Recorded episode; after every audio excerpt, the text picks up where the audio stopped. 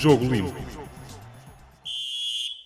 Sejam bem-vindos ao quarto episódio do Jogo Limpo, um podcast sobre arbitragem. Para nos ajudar a interpretar os casos da quinta jornada do campeonato, contamos com a ajuda do antigo árbitro e atual comentador de arbitragem, Jorge Faustino. Desta vez começamos pelo Feirense Sporting, onde de resto houve um lance analisado pela equipa de arbitragem, um penalti que deu a vitória ao Sporting. Quais, portanto, as principais situações merecedoras de análise nesta partida? Uh, foi um jogo, foi um jogo uh, apitado por Artur Soares Dias, um, o árbitro de topo neste momento da arbitragem uh, portuguesa, juntamente com Jorge Sousa, um árbitro que está muito seguro, excelente forma, e que fez uma excelente arbitragem. Esse lance aos 96 minutos foi o lance decisivo do jogo. Foi um lance em que Luís Rocha, um jogador que tinha entrado há pouco tempo, é surpreendido pela, por, por Coates que domina no, no, interior da área a bola e, e pontapeia-lhe as pernas. Um lance em que, para o árbitro, naquela situação, dado o posicionamento que tinha, a visão que tinha do, do, dos dois jogadores, terá sido fácil tomar essa decisão uh, de assinalar o pontapé de penalti, mas é, é, uma decisão num momento crítico do jogo. Uh, sendo fácil, é uma decisão importante e, portanto, merece, merece destaque e foi naturalmente a grande situação do jogo. Relativamente a esta, esta situação de penalti, um detalhe importante que foi o facto de não ter sequer havido advertência. Este ano, quando numa situação de ataque prometedor um jogador sofre uma falta e essa falta resulta em pontapé de penalti, existe o chamado downgrade da sanção disciplinar para o jogador. Portanto, era, era uma clara uma, um ataque prometedor, uh, amarelo, como é penalti, não se dá cartão. Se o árbitro tivesse entendido que era uma clara oportunidade de golo, era penalti e passava, passava para, para amarelo. Isto sublinha em situações em que se perceba que o jogador estava a tentar jogar a bola. Aqui nesta, nesta situação, o jogador estava com os olhos na bola, chuta, mas em vez de chutar na bola, porque o jogador do Sporting apareceu e a dominou, chutou nas pernas. Um empurrão, por exemplo, já é uh, visto de forma diferente e já não se aplica esta regra vá lá do, do downgrade da sanção disciplinar.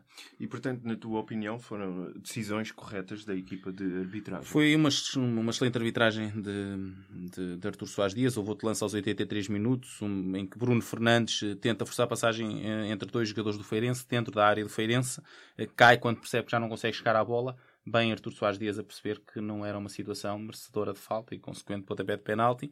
Uh, acabam depois por haver duas falhas aos 26, pelo menos uh, detectadas por mim aos 26 e aos 44 uh, minutos, dois, duas, duas advertências que, que Artur Soares Dias acabou por não efetuar, uma Alan Ruiz, um pisão negligente sobre Edson Farias, uh, e também uma situação, esta que, que deveria merecer melhor atenção eh, das equipas de arbitragem, uma situação em que Jonathan Silva eh, acaba por empurrar Jansoni eh, quando já não tinha hipótese de jogar a bola, empurrá-lo contra os placares publicitários, uma situação que pode ter algum perigo para a integridade física dos jogadores. Não se apercebeu ou não se terá percebido Artur Soares dias desta situação, mas estas duas situações não podem manchar uma excelente arbitragem que, que o Artur fez neste jogo. Passando para o jogo entre o Benfica e Portimonense, neste jogo especificamente houve mais um golo invalidado por fora de jogo após indicação do vídeo-árbitro. Uh, houve também um penalti favorável ao Benfica uh, e um golo do Portimonense, possivelmente precedido de falta. Uh, acreditas que foi um jogo complicado para o árbitro da partida? Foi, foi. Isto foi um, um jogo muito difícil para, para Gonçalo Martins, que é um, um jovem de 32 anos, a segunda época eh, que está na, na primeira categoria nacional. Para além dos lances que referiste, houve muitos lances nas áreas que foi capaz de decidir bem. Aos 10 minutos, Pizzi caiu na área com Ricardo, um choque com Ricardo Pessoa. Eh, bem, eh, o árbitro a analisar que não haveria qualquer infração. O Wellington também caiu na área do Benfica, neste caso, num contacto com o Lisandro, bem a perceber. penso que Luizão também, no, no, no, seu tempo, também caiu na área, bem o árbitro a perceber que não havia qualquer uh, penalti. Uh, teve, teve ligeiras falhas, porque optou por ter um critério largo e isso normalmente depois é, é corremos, corre sempre o risco de, de ter decisões erradas. Uh, mas, mas eu iria começar, com, como tu referiste, também pelo fim.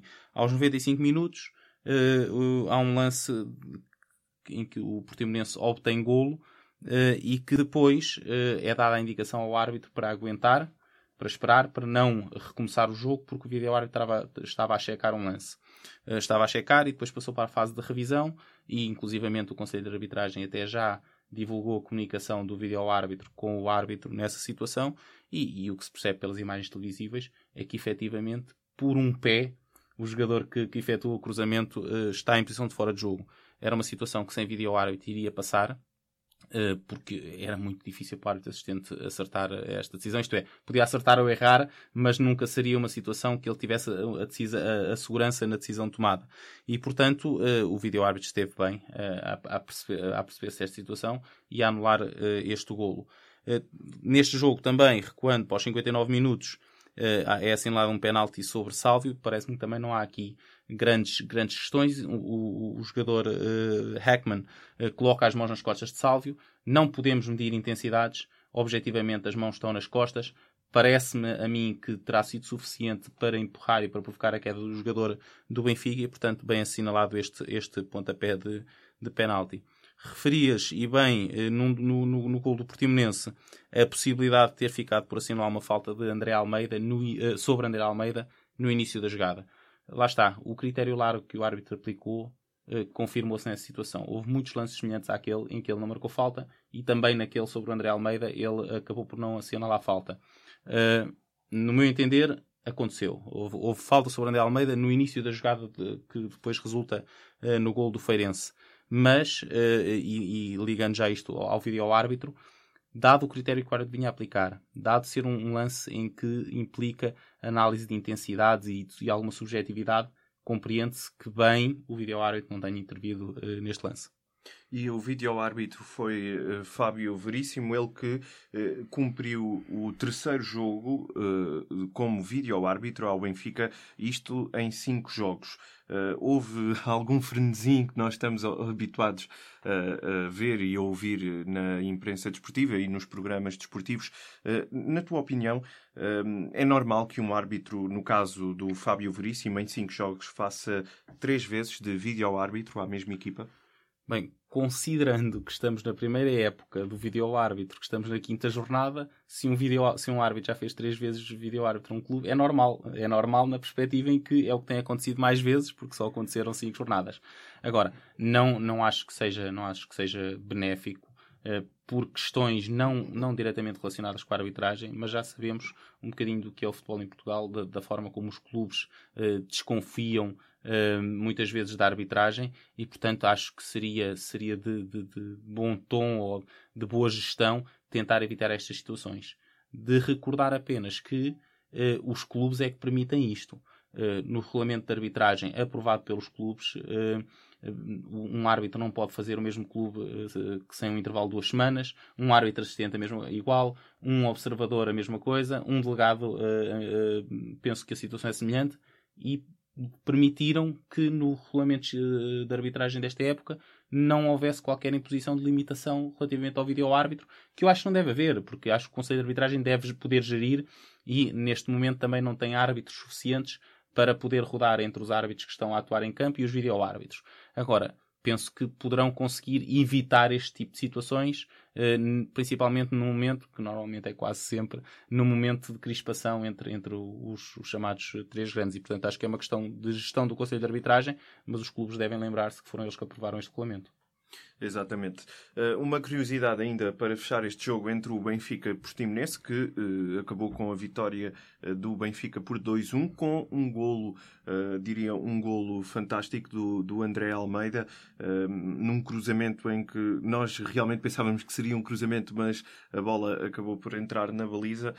eu pergunto se os árbitros, obviamente, que gostam de futebol, eles podem, neste caso, vibram com os grandes golos e, neste caso, uh, houve claro um grande sim. gol. Claro que sim, claro que sim. Eu, qualquer árbitro gosta, gosta de futebol.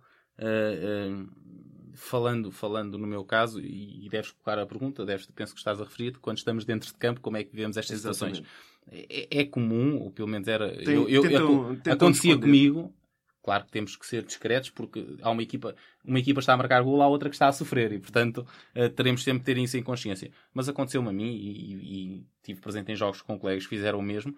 E, e é que nós estamos em campo e, o remate sai e nós temos muitas vezes, estamos muitas vezes bem posicionados para perceber o que é que vai acontecer. E não é incomum uh, o remate sair e nós dizer ui, ui, ou, ou grande golo Pronto, mas temos que nos ficar por ali. Às vezes damos os parabéns, tal como damos os parabéns a um guarda-redes que fez uma excelente defesa, também damos os parabéns a um jogador que fez um excelente gol e naturalmente gostamos de ver grandes, grandes golos. O último dos três grandes a jogar foi o Futebol Clube do Porto, que venceu o Desportivo de Chaves. Uh, venceu de uma forma mais folgada que os respectivos rivais, Sporting e Benfica. Uh, que análise fazes uh, este jogo, ao comportamento da equipa de arbitragem? Fez também uma excelente arbitragem com alguns desequilíbrios disciplinares, diria eu, ou, ou, ou, com um critério demasiado largo uh, para, para aquilo que eu considero que seria importante e útil para este jogo. Algumas advertências que terão ficado por, por efetuar. Paulo, uh, Paulinho uh, sobre, sobre Brahimi. Oliver, que, que, que, depois acabou por ver um, um, um, amarelo por, por retardar o recomeço de jogo, mas já tinha tido situação. Ou, aliás, deveria ter visto um amarelo por retardar o recomeço de jogo, não o viu, depois acabou por ver outro por uma, por uma falta cometida. Uh, mas uh, globalmente diria também que foi uma excelente arbitragem. O lance mais marcante em termos de arbitragem do jogo foi o pontapé de penalti assinalado favorável ao, ao, ao Futebol Clube Porto aos 85 minutos, em que Soares cabeceia a bola e o seu, o seu marcador direto, Maras, estica os braços eh, no momento do salto para a frente, de forma a aumentar a volumetria do corpo. A bola acaba por ir bater nos braços, a bola que vai bater nos braços, mas os braços não estão numa posição natural e estão a, a, a ganhar volume para, para tapar mais a área de baliza. Bem, uh, uh, aqui nota bem aqui o árbitro assistente, que foi ele que deu indicação ao árbitro da situação de penalti, e bem uh, um, o, o, Rui Oliveira a, a aceder à, à, indicação do seu árbitro assistente, assinando ao penalti, e portanto foi, eu diria que foi uma excelente arbitragem também deste jovem, deste jovem árbitro. Uh, análise e o comentário de Jorge Faustino, antigo árbitro e atual comentador de arbitragem aqui no Jornal Público. Nós voltamos uh, para a semana neste podcast Jogo Limpo.